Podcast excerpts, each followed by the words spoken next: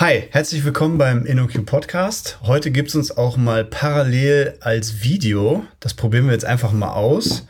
Vielleicht äh, gefällt es ja dem einen oder der anderen. Äh, ich habe heute meine liebe Kollegin, die Larissa, bei mir. Hallo Larissa. Hallo. Hi, grüß dich. Ähm, wir sprechen heute zu einem äh, Thema, was wir noch nicht so oft im Podcast vertreten hatten, nämlich so ein bisschen das ganze Thema Machine Learning und der Betrieb davon, also die Operations. Konkret geht es um ML Ops. Ähm, aber bevor wir da direkt einsteigen in das Thema, vielleicht magst du kurz ein bisschen erzählen, äh, wer du bist, was du bei InnoQ machst, was du vielleicht vorher so gemacht hast. Stell dich doch mal kurz vor. Ja, danke, danke für die Frage. Ähm, genau, also ich bin seit einem halben Jahr bei InnoQ und ähm, bin recht äh, glücklich damit. Und äh, davor, ich komme so ein, als Überflieger aus der Akademie. Davor habe ich im Bereich ähm, Data Cleaning promoviert. Das heißt also, ich habe einige Jahre im, äh, mich äh, mit dem Thema Data Preparation, Data Cleaning, äh, äh, Data Profiling beschäftigt und, ähm, und wie gesagt, habe in dem Bereich promoviert. Ähm, äh, wie ich zu InnoQ gekommen bin, äh, das ist, ähm, ja, es ist auch eine lange Geschichte. Äh, ich frage mich, ähm, in diesem halben Jahr frage ich mich andauernd, warum ich äh, nicht früher das gemacht habe, vor zehn Jahren, als ich ähm, als Junior Developer äh, erst ähm, an InnoQ gestoßen bin und ja, also wenn man in so einem deutschsprachigen Raum unterwegs ist, kann man auch irgendwie, es ist schwer an InnoQ nicht vorbeizukommen. Also das, äh, äh weil äh, ja, das ist doch schön, das, das werde ich dem Marketing berichten. genau. äh, ja, also das ist, ähm, wie gesagt, also ähm, es ist, äh, es war für mich schon immer so InnoQ für eine kompromisslose Kompetenz in dem äh, Tech-Bereich, ja, also die, diese ganzen Begriffe, Self-Contained Systems, ja, also Microservices, ja, also ich glaube schon, dass InnoQ das äh, ähm, hier in Europa das geprägt hat und äh, aber viel interessanter ist ja, was hast du vorher gemacht? Ich war ein Backend-Entwickler, also das heißt also, ich habe mich da mit, mit ja. so, so einer Datenbankprogrammierung beschäftigt, bis ich äh, äh, bis, äh, bis mir langweilig wurde, ja. Und dann habe ich gedacht, okay, ich brauche eine ich brauche echte Probleme, um die zu lösen, ja. Und hm. das äh, hat zu dem Zeitpunkt hat, äh, äh, hat sich da eine Chance für eine Akademie aufgetan und äh, äh, und ja, also wie ich schon gesagt habe, man, man will an einem echten Problem arbeiten und äh, dieses Problem habe ich gefunden, nämlich Data Quality, ja, Data Clean, Data Quality Management. Äh, das äh, werden wir äh, im, also werden wir auch in unserem Gespräch heute ähm, auch erwähnen, warum es wichtig ist, insbesondere im, im Kontext von Machine Learning. Ja, und, ähm, und äh, genau, und dann ähm, einen zweiten Aspekt von InnoQ, was ich äh, also auch wert äh, schätze, ist äh, Diversität. Ja, äh, 2016 war ich äh, von unserem lieben Kollegen Daniel Westheide als ähm, Scala-Coach eingeladen. Und äh, als äh, und dann habe ich, durfte ich dann wirklich also dieses diese InnoQ-Kultur von innen kennenlernen. Ja, und das hat mich endgültig überzeugt. Äh, genau. Und diese zwei Aspekte von InnoQ. Kompromisslose Kompetenz und Diversität. Es, äh, es war einfach äh, klar, ja, was, was werde ich nach meiner Pro was ich nach meiner Promotion machen möchte. Ja, und so bin ich hier. Aber jetzt müssen wir, jetzt müssen wir dringend wechseln von der Selbstbeweihräucherung, sonst springen uns hinterher noch die lieben Hörerinnen und Hörer ab. Was machst du denn jetzt aktuell bei InnoQ eigentlich? Also womit beschäftigst du dich? Genau, also nachdem ich äh, mich mit einem, äh, einem Problem, nämlich Data Cleaning, beschäftigt habe, dann habe ich äh, festgestellt, ähm, eigentlich haben wir noch mehr Probleme in, in dieser Welt, ja. Und äh, ich hatte, äh, ich hatte in meinem, in meiner Forschung äh, Data Cleaning, Error Detection Systeme entwickelt, wo ich Machine Learning eingesetzt habe. Und ähm, äh, es, es lief ganz gut, bis äh, ich äh, festgestellt habe, beziehungsweise ich habe mich selbst gefragt, okay, wenn ich, wenn ich so ein System ausliefern werde an irgendeinen Kunden, habe ich keine Chance. Also ir irgendwann am, am Anfang Warum? meiner Karriere äh, stand ich da und ähm, ähm, gleich. Also stand ich da und äh, habe gesagt, okay, also das, äh, äh wir wissen, wie äh, Software Engineering funktioniert. Ja, wir, wir können also unser Software-System bauen.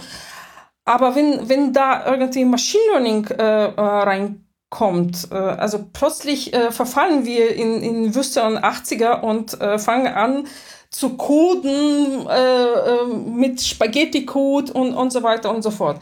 Und auch so, eine, so eine persönliche Story. Äh, ich habe ähm, äh, ich habe äh, so, so ein Data Cleaning System gebaut mit, äh, äh mit äh, Machine Learning Modellen und das war so grottenschlecht, so dass ich nach dem ersten Review von meinem, von meinem, von meinem Paper musste ich natürlich das System umbauen und das äh, hat dazu geführt, dass ich dass ich das System quasi neu geschrieben habe, weil das alte System einfach äh, irreparabel war. Also das äh, und dann genau und okay. dann hat es bei mir also dieses Bewusstsein äh, gekommen, dass äh, okay, wenn wir das äh, solche Systeme im Betrieb äh, nehmen oder bei den Kunden abliefern, wie machen wir das? Und das ist äh, genau das das das Thema habe ich dann auch ähm, immer wieder verfolgt äh, und äh, je, ähm, je mehr wir uns ähm, ähm, quasi in dieser Welt bewegen, äh, desto äh, mehr stellen wir fest, dass äh, wir immer mehr Daten ansammeln. Ja, und äh, es gibt diverse äh, Statistiken, diverse Prognosen. Das letzte war zum Beispiel von Statista. Ähm, den Link kann ich auch dann äh, später in Show Notes.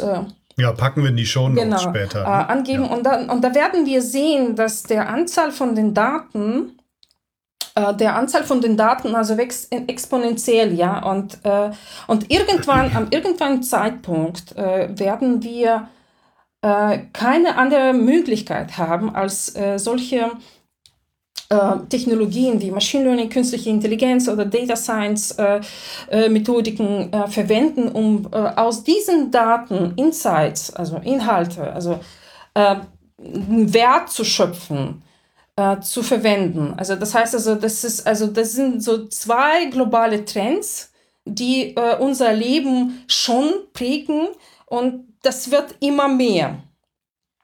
Ja. Hm. Äh, genau, und das ist, äh, äh, das, das heißt also, wir, äh, aber ich schon, wie ich schon gesagt habe, also wir können zwar Machine Learning anwenden und das ist auch immer der Fall, dass wir, äh, dass wir so immer mehr Data Scientists einstellen, Data Science Teams aufbauen, aber plötzlich kommen solche Studien wie von ähm, Algorithmiker und die sagen, 80 Prozent aller Modelle, die sozusagen also in Data Science Teams äh, und Machine Learning Abteilungen gebaut wurden, kommen nicht ins Production. Ja, und das ist, das ist, ein, das ist okay. schon eine äh, heftige Zahl, 80 Prozent, ja. Und, äh, und hier ist natürlich auch sofort, okay, aber warum? Ja. Und da kommt, äh, äh, also, und die, die einfache Antwort auf diese, ähm, auf diese Frage ist, ja, also Machine Learning, äh, Machine Learning äh, System im Betrieb zu, äh, also im Betrieb zu nehmen, die zu operationalisieren, ist, äh, ist viel komplexer als äh, ein quasi so konventionelle Software ähm, äh, zu, aus, ja. auszuliefern.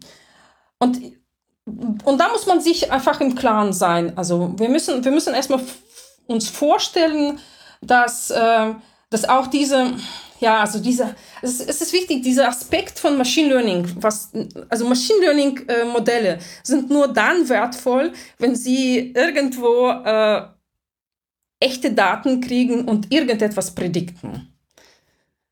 Ja, und mhm. ähm, der, ähm, der andere äh, Moment äh, bei äh, solchen Systemen ist, äh, dass wir äh, mit einer erhöhten Komplexität ähm, zu tun haben, weil wir nicht nur den Code haben, was wir äh, warten, pflegen, weiterentwickeln müssen, sondern wir haben jetzt mit Machine Learning Modellen zu tun und Machine Learning Modelle ge gehen auch Hand in Hand mit Daten. Das heißt also Code, Machine mhm. Learning Modellen und Daten. Das sind so drei Komponenten, die ins Spiel kommen. Und ähm, eine ganz wichtige äh, Sache, äh, um einfach nur Machine Learning äh, Produkte oder Machine Learning ähm, Systeme zu verstehen. Wenn wir bei den also wenn wir so von, von der traditionellen Programmierung äh, sprechen, ja, dann äh, kommen Daten, Regeln rein und wir haben Output.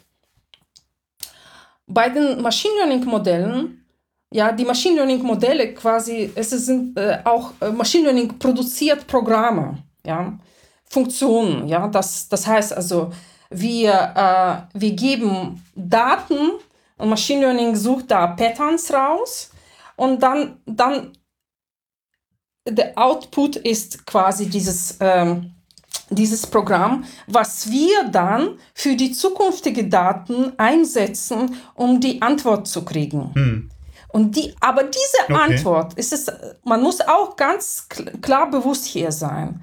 Es ist auch keine, kein deterministisches System.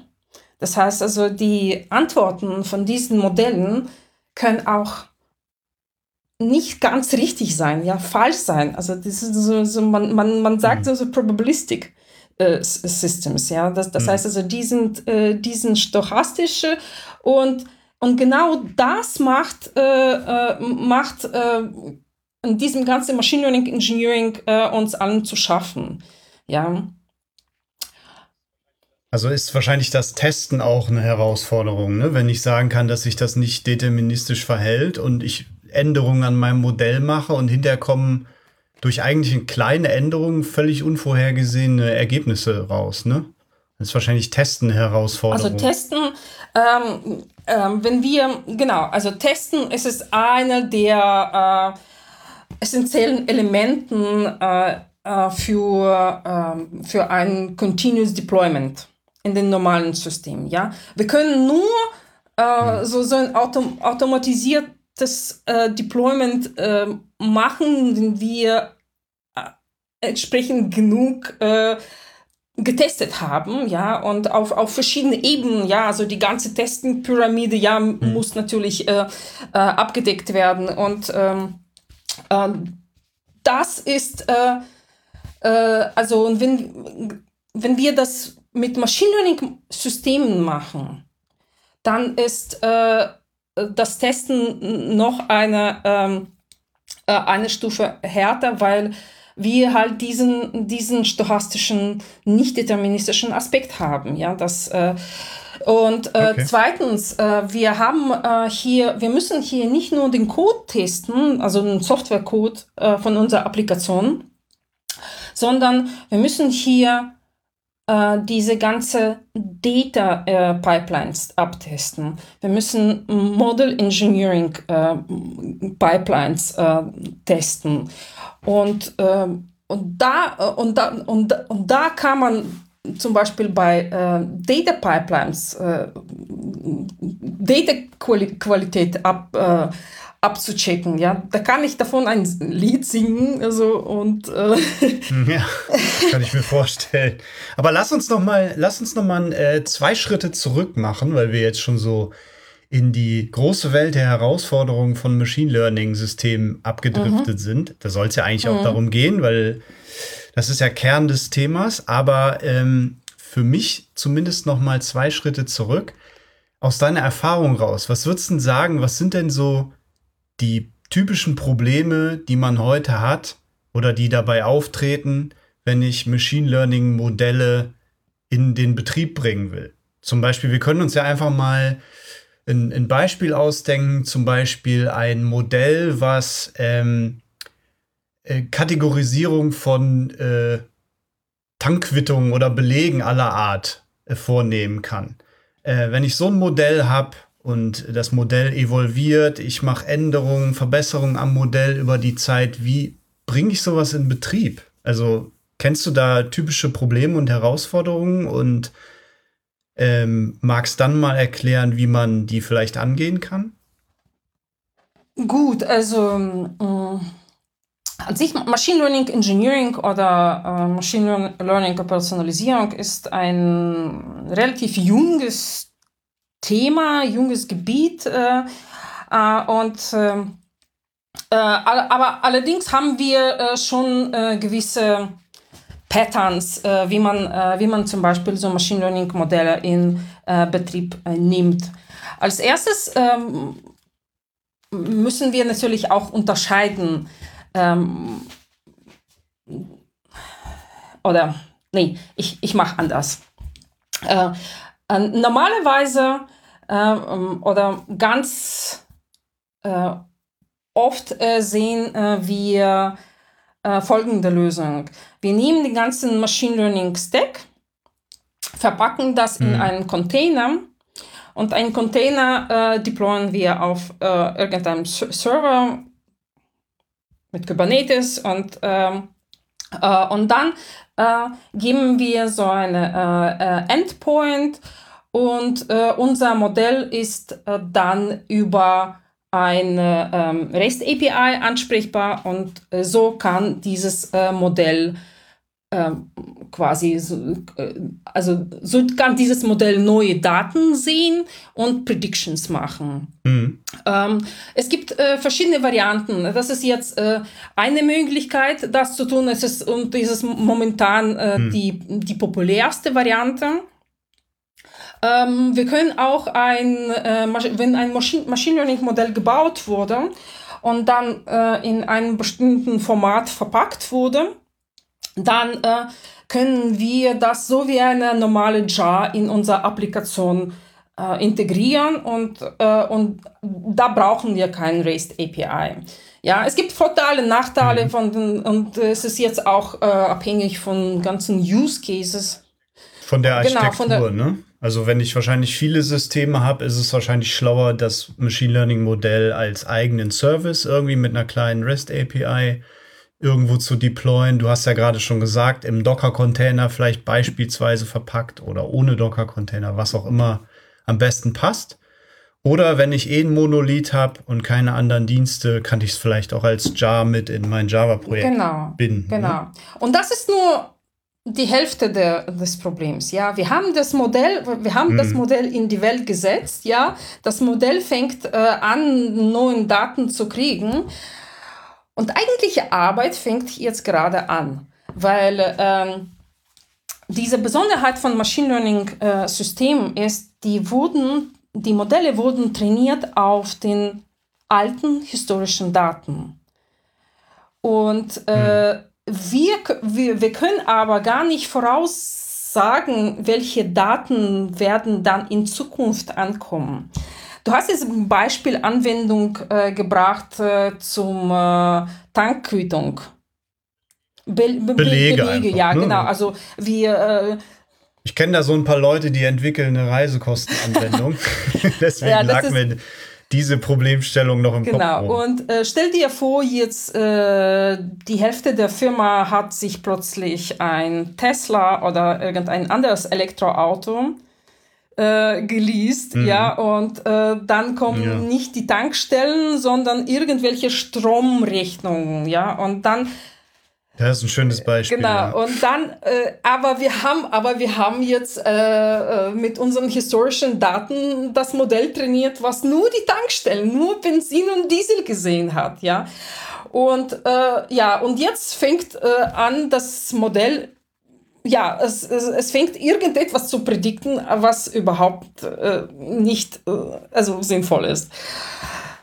Deswegen, mhm. das, also das, ist diese, das ist ein sehr berühmtes Phänomen, heißt Model Decay, also das Modell wird äh, nicht mehr aktuell. Und genau an dem Zeitpunkt, wo wir feststellen, okay, also irgendetwas mit der Performance von dem Modell ist, läuft nicht gut, also müssen wir das Modell neu trainieren. Das heißt also, auch alle Daten, die, äh, äh, die wir äh, von dem Zeitpunkt von Modellinbetriebnahme bis zum feststellen, das Modell äh, ist jetzt äh, veraltet, müssen wir auch einsammeln.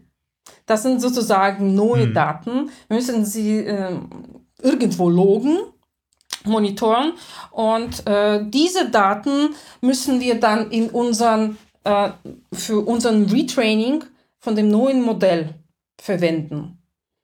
Beziehungsweise, wenn wir dann irgendwo feststellen, ja, also wir brauchen neue Daten, die Welt hat sich massiv verändert, äh, dann äh, müssen wir irgendwo auch äh, müssen wir kreativ werden und äh, sagen, okay, also wo kriegen wir die neuen Daten her? Ja, das ist, das ist auch mhm. ein sehr wichtiger Aspekt von, äh, von Machine Learning. Ähm, äh, von Machine Learning Applikationen. Dann müssen wir natürlich feststellen, dass die Daten auch die Qualität entsprechend sind weil äh, hm. schlechte Daten, schlechte Modelle. Garbage in, garbage out. Äh, das ist äh, auch ein sehr verbreitetes Problem.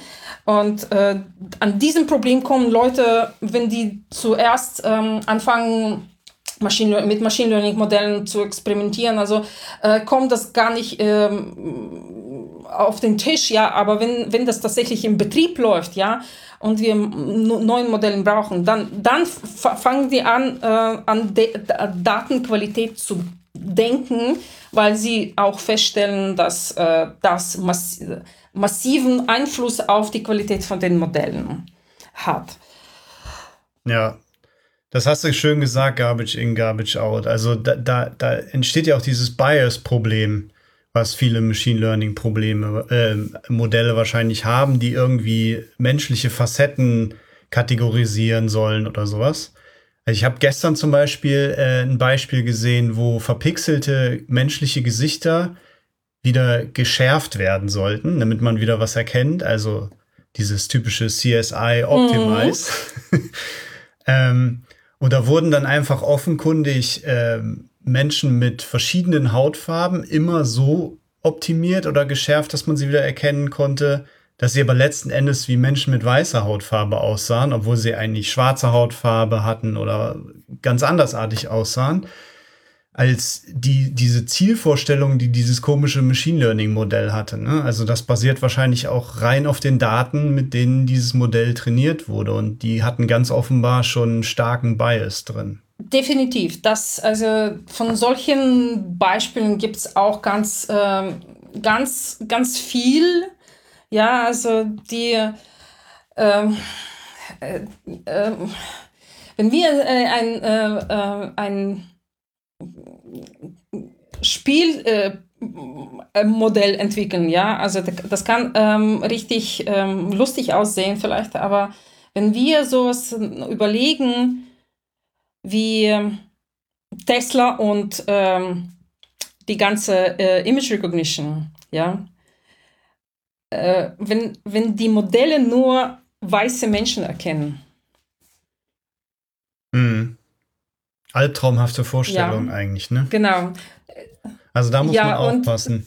Aber zählt das, zählt dieses äh, Thema Datenqualität, äh, das ist ja wahrscheinlich das Thema Datenqualität, auch zu diesem was du ganz am Anfang erwähnt hattest, Machine Learning Operations, Überbegriff, womit du dich gerade beschäftigst? Ja, definitiv. Es ist, es ist so, dass, äh, dass wir dieses ähm, äh, ineinander verketteten Pipelines äh, haben und äh, die Datenqualität, die wir oder, oder die Datenpipelines, die wir ganz am Anfang haben, ja, äh, wenn äh, das Ganze propagiert einfach bis zu den Predictions oder, oder von der, von der, bis zu den Qualität der Predictions, die Machine Learning Modelle äh, äh, machen, ja, also war, war hm. genau, also ja. das ist äh, das ist jetzt äh, ja, das ist jetzt die Natur von solchen Machine Learning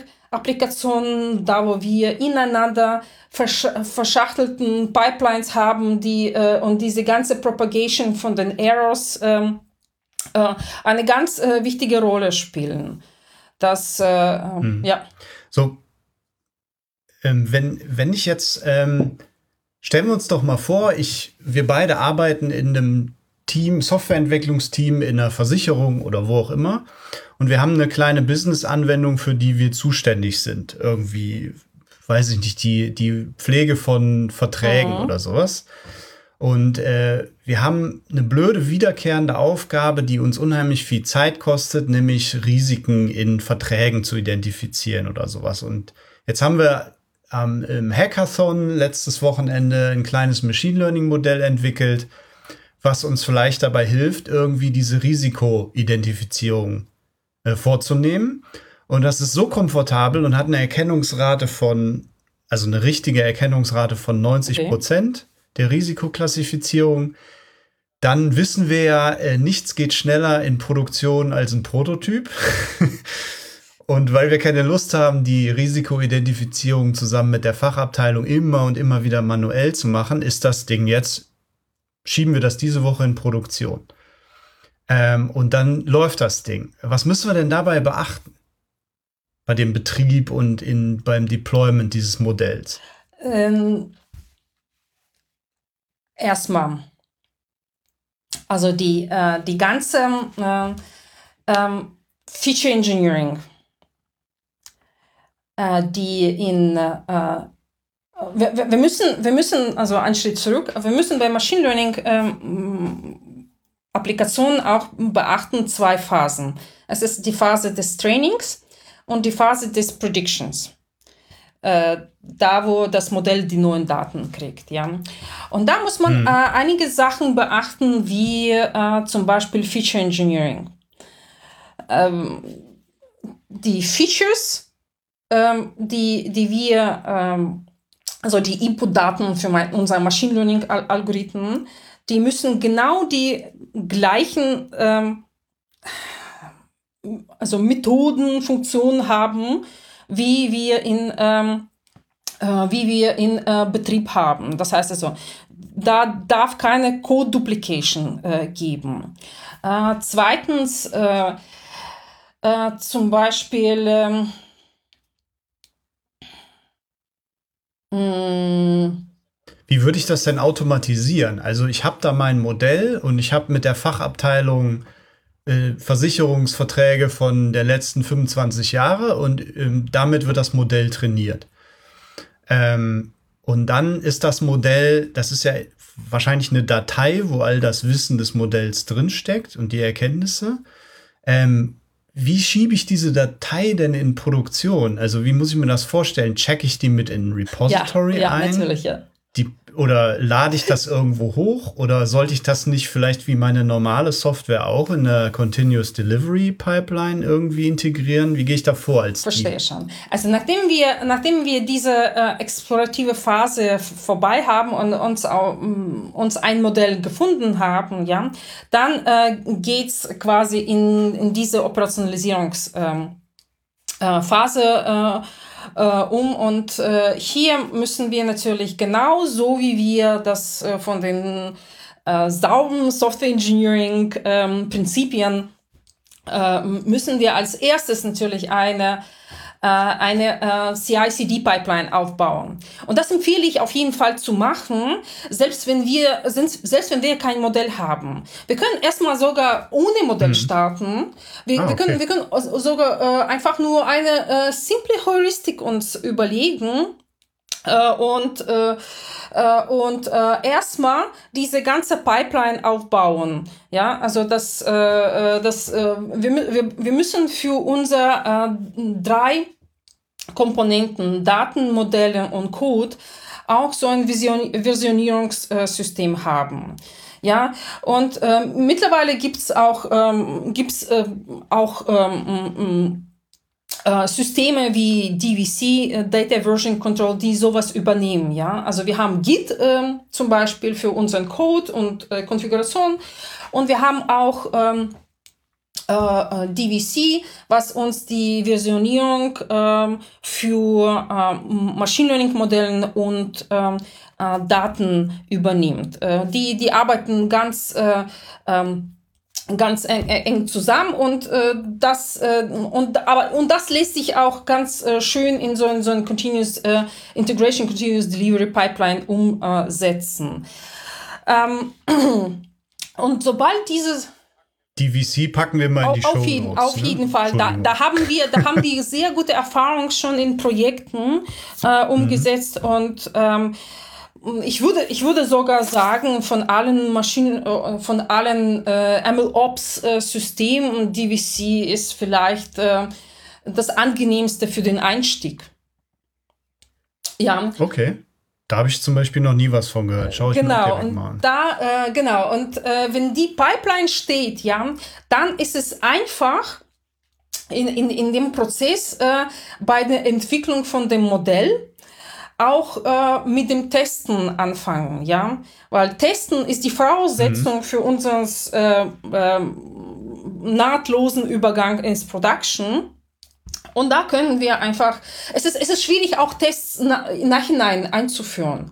Das ist, das ist, der, das ist der Punkt, mhm. ja. Aber es ist einfacher, Schritt für Schritt, also wie man so kennt, also Test-Driven Development, ja, äh, ja. Die, die, ja. die Tests einfach, ähm, äh, die Tests einfach äh, einzu, äh, äh, zu, zu entwickeln. Dann, ähm, dann müssen wir natürlich auch äh, die ganze äh, Data Preparation und ähm, Model Engineering, die, diese beiden wichtigen Pipelines, wir müssen die auch automatisieren. Das äh, ist einfach äh, äh die, diese, ähm, äh, diese beiden äh, Routinen, also die müssen, äh, die müssen irgendwie stabil laufen in, in dem äh, Operationalisierungsbetrieb. Äh, und ähm, da brauchen wir auch noch eine Komponente wie Machine Learning Model Registry. Das heißt also. Was bedeutet äh, das? Genauso wie äh, Code Registry. Es ist eine Registry, ein Repository, wo wir unsere Machine Learning Modellen visioniert ablegen. Ah, okay. Ja. Sowas wie NPM oder Ruby Gems oder äh, irgendwie ein Jar-Service für Machine Learning Modelle. Zum Beispiel, ja, aber, aber, aber nur, nur, nur intern. Nur, nur intern das, ja. ja. genau. Und, äh, und, und meistens ja. der Ablauf ist so, dass wenn wir wenn wir dann schon äh, also unsere ganze Pipeline schon komplett entwickelt haben und unser Retraining von den Modellen quasi automatisch äh, stattfindet, was ist die höchste Stufe der äh, Automatisierung von Machine hm. Learning? Die will, die will man, man, erreichen. erreichen. Ne? Ja, genau. Also die, die, die Stufe 0 ist das jetzt alles manuell. Also wir, wir, wir haben jetzt ja, eine ja. Reihe von Skripten und wir hageln uns da durch, ja, und, äh, und, und dann, und dann ja. Copy-Pasta, also, oder, oder manuell ist einfach äh, ähm, äh, Upload ähm, äh, in so ein, ähm, in das Production-System. Genau, und man will das Ganze natürlich, den ganzen Prozess automatisieren. Äh, und äh, wenn, wenn der, ähm, wenn, wenn das Retraining-Prozess im Betrieb läuft, und wir äh, Data Preparation und Model Training äh, Pipelines hinter uns haben, dass der, dieser Artefakt, was rauskommt, ist Machine Learning Modell. Äh, in, in bestimmten Format äh, haben wir das äh, ähm, so mit Scikit-Learn, also so ein Pickle-Objekt, ähm, äh, ähm, TensorFlow und äh, alle anderen ähm, Anbieter haben eigene Formate, ja, also das ist jetzt, es gibt ein bestimmt so ein Zoo von den Formaten. Egal in welchem Format, mhm. ja, also haben wir natürlich, äh, also dieses Modell packen wir in diese, in diese Registry, ja. Und dann ist es natürlich, natürlich okay. dann ist es auch mit äh, Versionierungsnummer verpackt. Dieses, dieses Modell wird dann aus dieser Registry genommen und in einen ähm, Container verpackt, äh, was den ganzen entsprechenden äh, Machine Learning Stack ähm, äh, Machine Learning Stack äh, ähm, schon drin hat. Ja, und dieses, äh, dieses, das letzte neu trainierte Modell dann geht in Production. Ja, wird auf dem, äh, auf dem zum Beispiel Kubernetes deployed. Und was hm. muss man hier natürlich beachten, was, äh, was auch oft ähm, ähm, schief läuft, äh, ist, dass äh, Tech-Stack für Model Training und Tech-Stack für Model, äh, wenn das Modell im Betrieb ist, müssen natürlich gleich sein. Ja, wenn die, wenn die nicht ah, gleich okay. sind, ja.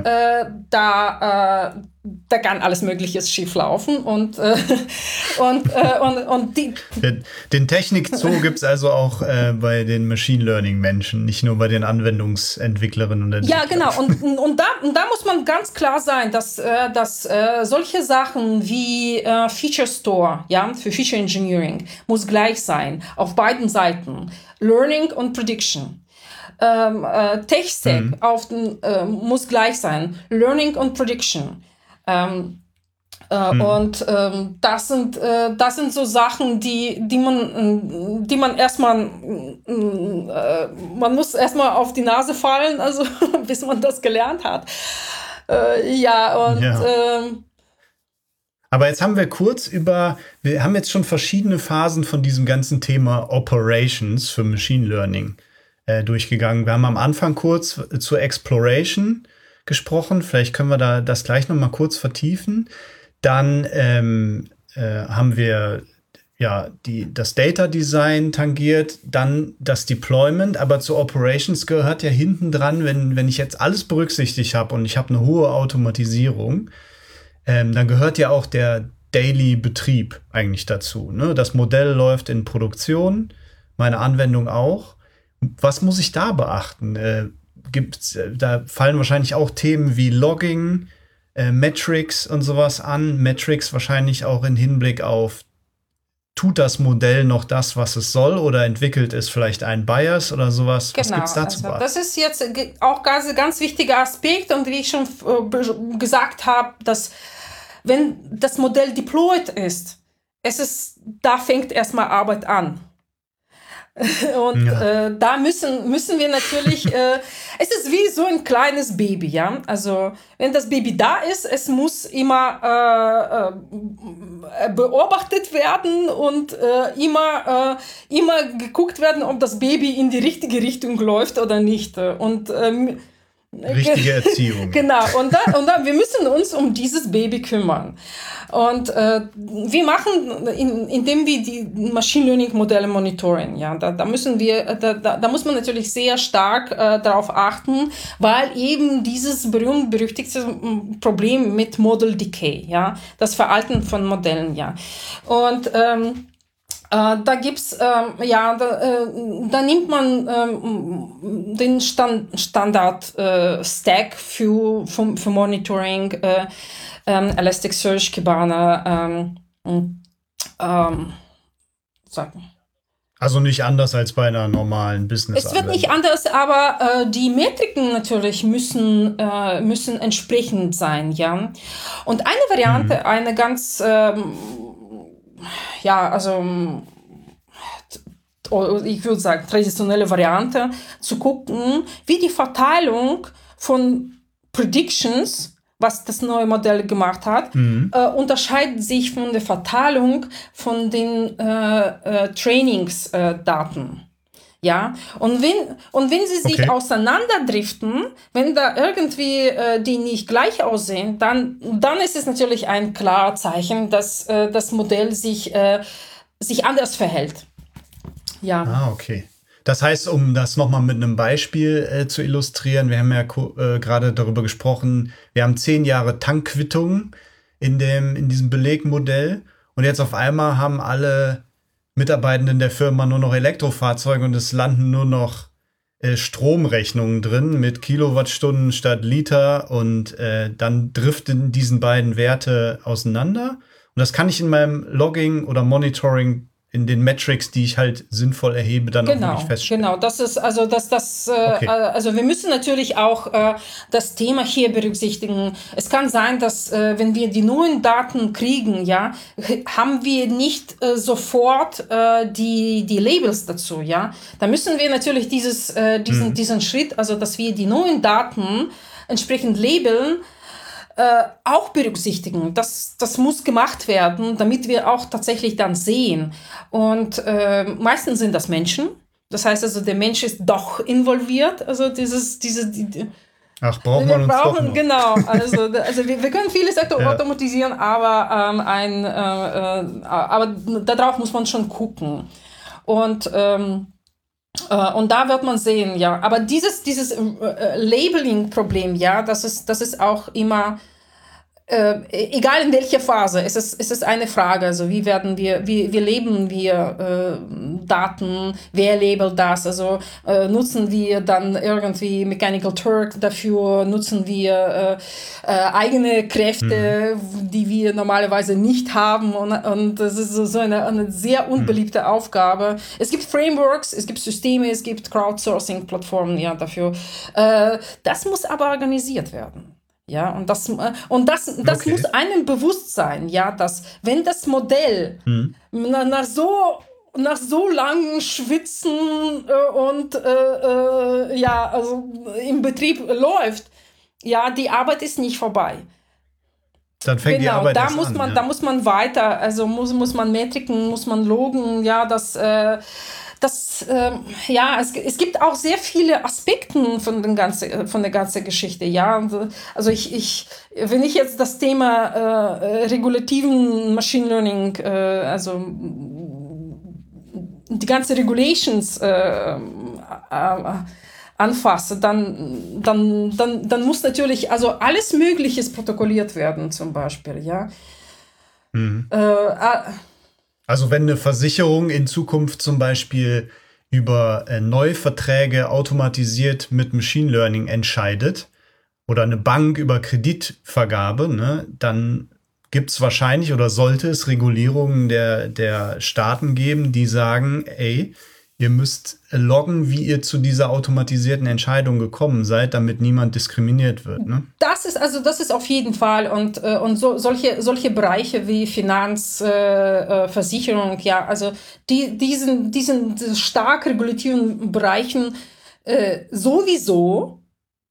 Und mit Machine hm. Learning, also werden sie natürlich auch äh, auch doppelt äh, reguliert, ja. Und diese, das Ganze muss natürlich auch entsprechend äh, gelöst werden, indem, äh, indem äh, Metadaten aufgehoben werden, indem Versionierung, äh, äh die alle Modellen, äh, ähm, die, die Modellen müssen auch interpretierbar sein und so weiter und so fort. Es, es ist, es ist ein, neben dem Machine Learning äh, Operation, neben dem ML Ops, also Model Governance, ist ein, ein riesiges Thema.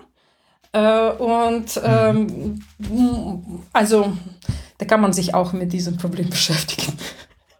Können wir noch mal eine extra Folge zu machen. Ne? Also das Thema erscheint mir unglaublich tief.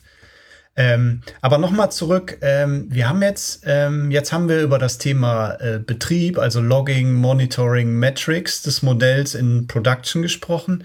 Was gibt es noch für Facetten bei Machine Learning Operations? Oder waren das schon die vier tragenden Säulen? Im Grunde genommen ja. Also was wir natürlich auch nicht mhm. ähm, jetzt in, in, vielleicht, also springen wir den Rahmen des Podcasts jetzt, äh, äh, wenn wir jetzt das Thema Design, also wie kommen wir überhaupt zu Machine Learning Use Cases, äh, also dieses Thema explorative Phase ganz am äh, Anfang. Äh, die ne? explorative Phase, also würde ich da als zweite Phase nehmen, da wo wir unser, unseren okay. Data Scientist haben, der also in, in Jupyter mhm. Notebooks äh, äh, anschmeißt und, äh, und versucht also mit den Daten, die wir haben, also das äh, und mit den ähm, Business Values, was wir in der ersten Phase definiert haben, entsprechende Modelle zu, ähm, zu, zu bauen ja, und zu gucken, welches Modell ah, okay. äh, dann äh, für unser Use Case äh, am besten geeignet ist. Das heißt, es gibt noch eine ganz frühe Phase, ähnlich wie in der Produktentwicklung. Bevor ich Tatsachen schaffe, mache ich mir erstmal Gedanken, was sind denn überhaupt unsere Business-Ziele? Ähm, und wie kann ein Machine Learning Modell oder eine Lösung dabei helfen, die zu erreichen? Absolut, ne? ja. Und das ist, das ist auch mein, mein Weg gewesen, äh, als ich mich mit MLOps beschäftigt habe. Dann habe ich die ganze Zeit mich dann gefragt, okay, äh, wir haben so verschiedene, äh, verschiedene architektonische Entscheidungen, ja, mm, und verschiedene Sachen mit Machine Learning. Äh, äh, es gibt ähm, verschiedene Model Sharing Patterns, äh, die wir anwenden können. Aber, ähm, aber wie, wie komme ich überhaupt äh, zu der Entscheidung. Wie entscheide ich? Bis, bis wir dann äh, festgestellt haben, ja, diese ganze Entscheidungen, die müssen in diese Requirements Engineering Phase stattfinden. Und, äh, mhm. ähm, und das ist so eine Phase, das äh, quasi, wie führen wir Machine Learning, äh, AI in unserem Unternehmen ein? Ja, also das ist, äh, das ist jetzt okay. diese, diese Phase, da wo wir Use Cases finden müssen, da wo wir mh, mm, mh, mm, äh, eine ganz klare Frage äh, klären müssen. Also was ist mit unseren Daten? Ja, und das ist, das ist, das ist die, die Reihenfolge. Erstmal das Problem identifizieren und dann äh, gucken, was wir mit den Daten äh, machen äh, oder haben wir die Daten dazu. Ja, weil normalerweise ist es, äh, Machine Learning ist Hype heutzutage. Und dieses, dieses Hype führt dazu, dass äh, äh, äh, zu, ach, lass uns irgendetwas mit Machine Learning Cooles machen, ja, und dann, äh, und dann, äh, ja. und dann beschäftigen. Und Blockchain. oder, oder, Blockchain, ja, also das ist, das ist so, so ein richtig. Beides am besten. genau. Und das, äh, ähm, äh, äh, und, und das führt dazu, dass wir uns, äh, dass wir kommen sicherlich mit zu irgendeinem Modell, was irgendetwas Cooles macht, ja, aber äh, brauchen wir tatsächlich? Löst es unser Problem? Ja, und, äh, und das, ist, das ist ganz klar. Und wenn ich, wenn, mit, wenn ich mit den Leuten ähm, äh, in den Projekten rede, äh, also ich steige dann in kein Projekt ein, wo mir gesagt wird, also wir haben hier ganz viel Daten, wir müssen jetzt mit Learning irgendetwas machen. Also so, so gehe ich nicht. Also ich sage also andersrum. Also erstmal, also werden wir die ganze Abläufe, die ganze ähm, äh, den ganzen äh, Workflows verstehen und dann wir gucken, was wir machen können. Können wir irgendetwas optimisieren? Können wir mm, äh, können wir irgend, äh, irgendwie ähm, äh, etwas performanter machen? Können wir unsere Abläufe äh, äh, automatisieren oder können wir unser User irgendetwas Interaktives einbauen, mhm. was, was, uns, was uns als äh, Unternehmen weiterbringt, was uns Wert liefert. Oder die, vor allem die Nutzerinnen genau. und Nutzer, ne? die das genau, am Ende genau. benutzen. Ja. Was schlägst du denn vor, wie komme ich denn da hin, ganz am Anfang? Gibt es da sowas wie Design Sprints oder Event Storming? Was benutzt ja, man also, dafür? Wir haben ein, äh, in unserem Team haben wir einen DDD-Advisor, also unseren lieben Michael Blöd. Und da haben wir eine ganz also ganz coole Methode ausgearbeitet und wir haben die auch ausprobiert, die wunderbar funktioniert hat. Wir haben nämlich äh, diese DDD-Methodik wie äh, Event Storming äh, genutzt, mhm. zusammen mhm. mit äh, Machine Learning Design Canvas. Und wir haben ah, die, okay. also das, also in, wir haben die zusammengeführt äh, in, in, und, und draus ein äh, eine Methode gebaut, wie kommen wir zu Machine Learning Use Cases in einem, in, in, in, oh, okay. in einem ja. Unternehmen, in einem Produkt uh, und so weiter und so fort, ja. Und uh, also Event Storming, damit wir überhaupt also die ganze Anatomie des Workflows verstehen. Und dann hm. gucken wir in jedes, also wir kriegen sozusagen mit Event Storming Tasks, ja, und da kriegen wir auch einen ganz tiefen Einblick, wo wir Machine Learning äh, einsetzen können. Ja, und, und, und, nur, und, okay. und dann ähm, werden diese, diese, diese ähm, äh, Probleme identifiziert, äh, daraus werden Opportunities gebaut, ja, und die Opportunities, also unsere Machine Learning Use Cases, dann werden priorisiert und dann für die Prio 1, äh, wir bohren noch tiefer und versuchen daraus ein Machine Learning Projekt mit Machine Learning Design Canvas äh, zu, zu strukturieren, okay. ja. Also, und dann.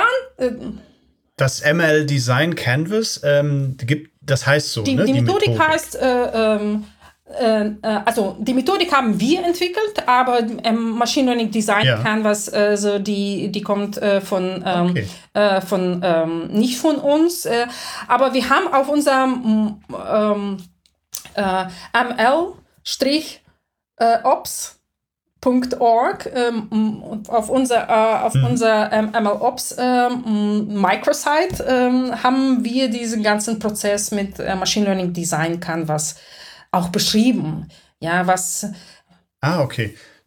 das heißt, da kann ich, ähm, ich, du hattest mir die Seite ja auch schon mal gezeigt. Da könnte ich im Prinzip diese ganzen Schritte mir noch mal durchlesen, die worüber wir jetzt gesprochen haben. Ne? Vom Design bis zur Exploration bis zum äh, Data Design bis zum äh, Deployment über Betrieb, Metrics, Logging, Monitoring, was Absolut. auch immer. Das Absolut. Also es ist, ähm, es ist, diese Microsite ist entstanden, also ist entstanden, weil ich äh, vor fünf Jahren mir so, so ein Ressource gewünscht habe. Ja, und äh, das, ist, das ist quasi unsere Mission jetzt. Also dass wir äh, unsere Erfahrung, unser Know-how in die Welt bringen und, äh, äh und zeigen, wie, wie tatsächlich die, wie komplex äh, das sein kann, was man alles beachten muss.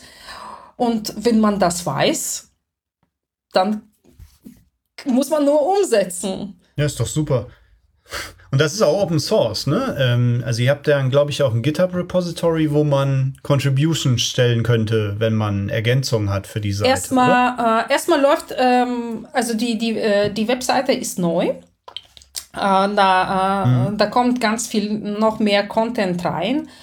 Und äh, ja. also ich würde sagen, also äh, erstmal ist es jetzt nur Read-Only. Ähm, und ähm, wir haben da aber auch ähm, zum Beispiel unsere Referenz ähm, da wo man mm, ganz viel hm. Referenzen zu dem Thema MLOps hat. Ähm, äh, ich, würde, ich würde vorschlagen erstmal, dass wir das äh, als Read-Only alles noch, im, noch Aufbau. im Aufbau, ja. ja. Aber wir können natürlich das. Wir müssen es auf jeden Fall in die Show Notes packen, nicht vergessen. Machen wir. äh, ml-ops.org und davor hattest du noch die Methodiken erwähnt, äh, Machine Learning Canvas, Machine Learning Design Canvas. Packen wir alles in die Show Notes. Und wenn ich jetzt noch mal auf die Uhr gucke, Larissa, wir haben schon äh, die Zeit lange gesprengt, die so eine typische Podcast-Folge dauert. Aber das zeigt auch so ein bisschen, wie, wie vielschichtig dieses ganze Thema ist, vom Design über Betrieb und all die Facetten. Ähm, wir sollten vielleicht noch mal mindestens eine weitere Folge dazu Lass uns das machen. oder? Okay, cool. Ähm, dann lass uns doch hier einen Schnitt machen und wir versprechen hoch und heilig, wir spendieren noch weitere Folgen dazu. Ähm, aber unsere Hörerinnen und Hörer, äh, lasst uns doch einfach Feedback da, wenn ihr die Folge hier gehört oder gesehen habt. Die gibt es ja auch zu sehen jetzt. Ähm, in den Kommentaren äh, schreibt uns eine E-Mail an podcast.inoq.com, wie ihr das fandet. Und wenn ihr euch dafür interessiert, dass wir noch ein paar mehr Folgen in diesem ultra tiefgründigen Thema aufnehmen sollten, wir hätten zumindest noch was, worüber wir sprechen können, dann lasst uns das doch bitte wissen. Ansonsten hoffen wir, euch hat unser kleines Kaffeepausengespräch hier gefallen. Äh, danke dir, Larissa, für jetzt bin ich zumindest schlauer. Ich hoffe, die Hörerinnen und Hörer auch was dieses ganze Thema Betrieb von Machine Learning angeht. Das zeigt so ein bisschen, dass völlig neue Paradigmen äh, mindestens mit der gleichen Sorgfalt ähm, angegangen werden müssen, was den Betrieb, das Deployment, das Design vor allem angeht, wie, wie wir das mittlerweile in der Softwareentwicklung schon tun. Ähm, ja, also dann lass uns vertagen auf, auf jeden, jeden, Fall. Fall. Dann machen wir hier äh, einen Cut und freuen uns auf die nächsten Folgen. Vielen Danke Dank, dir. Robert. Bis dann. Tschüss. Tschüss.